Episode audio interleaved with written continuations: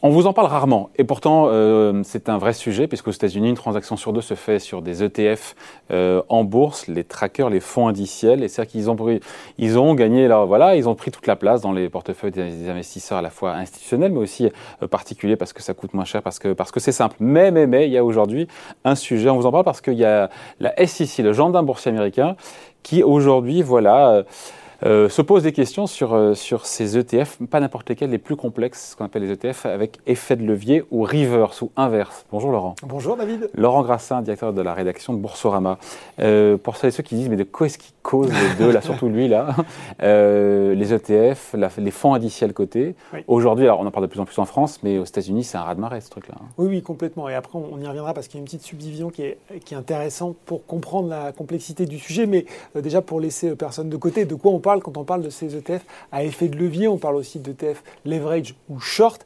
En fait, c'est des ETF qui vont chercher à démultiplier la performance d'un sous-jacent, la plupart du temps un indice avec un levier, donc on va dire par exemple de x2. Imaginons qu'aujourd'hui euh, notre CAC 40 fait euh, plus 0,7% ou 0,8, et ben, votre ETF fera plus 1,6% sur la journée. Donc c'est plutôt simple. Ça fait x2. Mais dans l'autre sens, si le CAC 40 baissait de 1%, et ben l'ETF perdrait 2%. Mais ce, qui, ce, qui, est intéressant, c'est qu'il existe aussi des ETF inverses, et là c'est intéressant. Imaginons, David, que vous euh, misiez sur, euh, en tout cas vous vous dites, tiens, là il y a des chances que le marché euh, recule, exactement. Vous pouvez prendre un tracker inverse, là aussi avec du levier, et quand votre indice va perdre 0,8%, vous, gagnerez 1,6%. Donc a priori un principe assez, assez simple à comprendre. Oui, sachant que la plupart des ETF n'ont pas de levier, et là c'est une réplication parfaite de l'indice boursier, exactement. à la hausse ou à la baisse. Oui. Bon, on, voit donc l'intérêt évidemment de ce type de produit, simple et, peu chargé. Qu'est-ce qui se passe? Pourquoi la SEC s'excite là? Il ne s'excite pas parce que ça fait quand même plusieurs années qui sont autour de ce sujet, mais où ils n'étaient pas vraiment euh, passés, euh, passés à l'acte. Et puis là, effectivement, c'est Gary Gensler, le nouveau patron euh, du gendarme boursier américain. Moi, je dis la SEC, hein, je suis désolé. c'est très, très, très, franchouillard, voilà. Uh-huh. Et il nous explique finalement que ces fonds, ils peuvent présenter des risques, même pour les investisseurs avertis, nous dit-il, et ils peuvent potentiellement créer des risques systémiques en de manière imprévue en période de forte volatilité ou de stress des marchés. Résultat, eh bien, il a demandé à ses équipes de lui présenter des recommandations pour limiter les risques de ces fonds.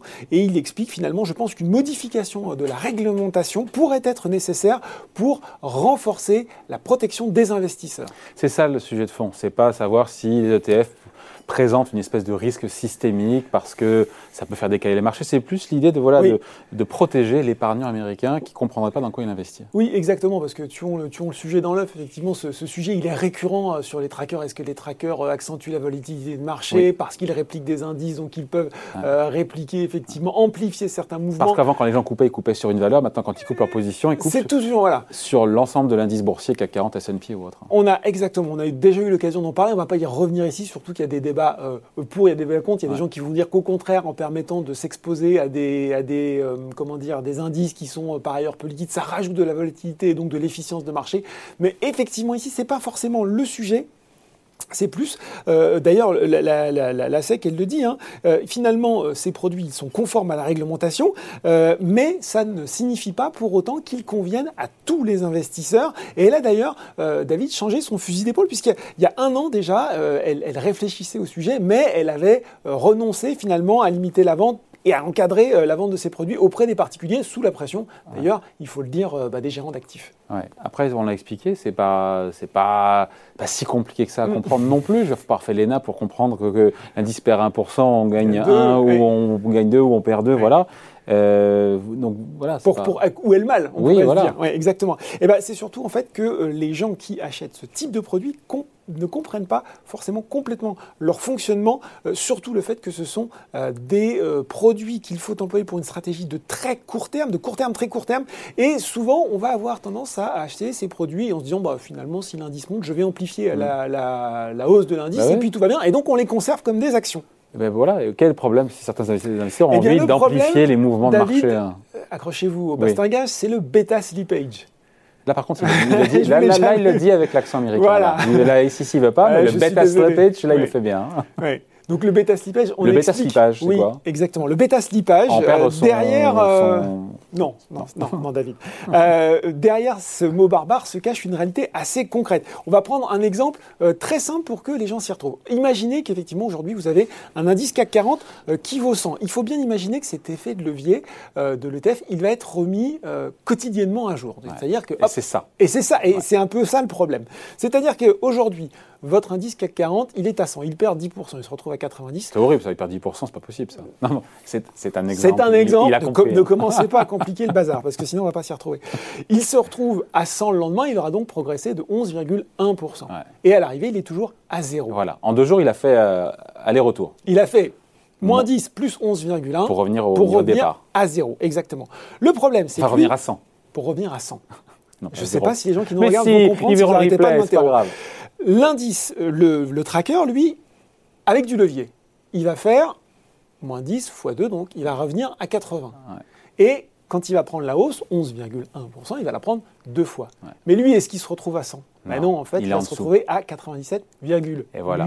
Quand l'indice a fait l'aller-retour en 48 heures, l'ETF, lui... Il a perdu de la valeur. Et voilà. Et ça, sur une période de temps longue, ça ne fait que s'amplifier. Donc, c'est-à-dire dans un marché où il y a de la volatilité, quand bien même la performance sur le long terme sera une performance haussière, vous, allez perdre de l'argent euh, sur ce, sur ce type d'indice, enfin sur ce type de produit par exemple. Au-delà de la journée. Sauf quand on reste sur une journée. Sauf, bien sûr, quand on reste dans ces stratégies de très court terme. Et justement, dès 2009, l'Office of Investor Education and Advocacy, avec l'accent là aussi, avait mis en garde sur ces ETF à levier et le risque qu'il faisait courir aux investisseurs qui les conservaient plus d'une journée. Voilà. Il y a eu des amendes d'ailleurs. Et il y a des amendes qui commencent à tomber. Novembre 2020, effectivement, cinq firmes, hein, euh, je peux vous en citer certaines. Il y avait Summit Financial Networks, Advisor Group, euh, qui avait été condamné à 3 millions de dollars à restituer justement aux clients avec le même motif, encourager à acheter et conserver des ETP prévus pour des stratégies de trading de très court terme. Retour en France. Laurent, on finit là-dessus. Qu'est-ce qu'on dit aux épargnants français qui nous regardent éventuellement? Qu'est-ce qu'on leur dit s'ils ils sont concernés? Qu'est-ce qu'on peut leur dire sur les ETF avec effet de levier? Déjà, effectivement, une précision. Je ne voulais pas l'aborder pour pas embrouiller tout le monde encore plus, mais la, SEC parle aussi beaucoup d'ETP, donc d'Exchange Traded Product. C'est la grande famille mm. de ces produits dans laquelle on va retrouver les ETF, donc les fonds, et à côté on va retrouver des ETC. ETP. Non, ah, non, non, non, non, Des ETC, David, suivez s'il vous plaît. Dans les ETP, il y a les ETF et les ETC. Il y a des ETF, des, ET, des, ETC et des ETN. Ah. Exchange Traded Notes, Exchange Traded Commodities. Les notes sont des titres de créance ou des certificats qui vont permettre de s'exposer à un sous-jacent et les commodities à un seul sous-jacent, notamment une matière première. Euh, les ETC et les ETN sont des produits euh, plus complexes et qui n'ont pas forcément d'actifs. C'est un, titre de créance.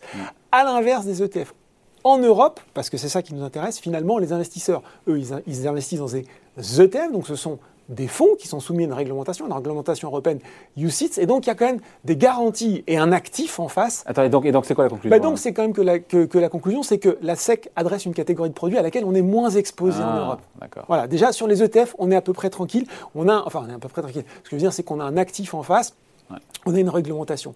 Ce qu'il faut dire aussi, c'est que euh, finalement, il faut là aussi conserver en mémoire, et ça c'est valable des deux côtés de l'Atlantique que ces produits sont effectivement pour des stratégies euh, de court terme. Quand volatilité, vous allez, euh, perdre de la, vous allez perdre de la valeur et donc il faut prendre le temps de voir comment ces stratégies euh, fonctionnent au-delà de la simple journée d'investissement. Généralement, les sociétés de gestion font bien leur boulot, notamment en France, et c'est assez expliqué. Donc ça ne veut pas dire, dire attention, il ne faut, pas se mettre en tête que c'est devenu ultra dangereux. Ça veut tout simplement dire que là aussi, quand on est sur des produits un peu plus complexes, même si vous l'avez dit, le fonctionnement général reste quand même compréhensible, on prend le temps de lire les petites lignes et de comprendre comment les produits fonctionnent. En tout cas, voilà, pas, pas, non plus, ce n'est pas une révolution. Quand on est encore une fois sur de l'ETF, on est quelque chose, euh, sur quelque chose d'assez connu, d'assez bordé, et pour peu qu'on prenne bien le temps de lire, on ne devrait pas se planter. Le slippage. Euh, le bêta slippage. C'est intéressant ça pour le coup. Je pense que c'est le cœur, le cœur du truc pour bien comprendre. Oui, oui, tout à fait. On dit comment? On dit SEC ou SEC euh, Je ne sais pas. SEC. En tout cas, ils vont être obligés de voir le replay pour comprendre ce qu'on a expliqué.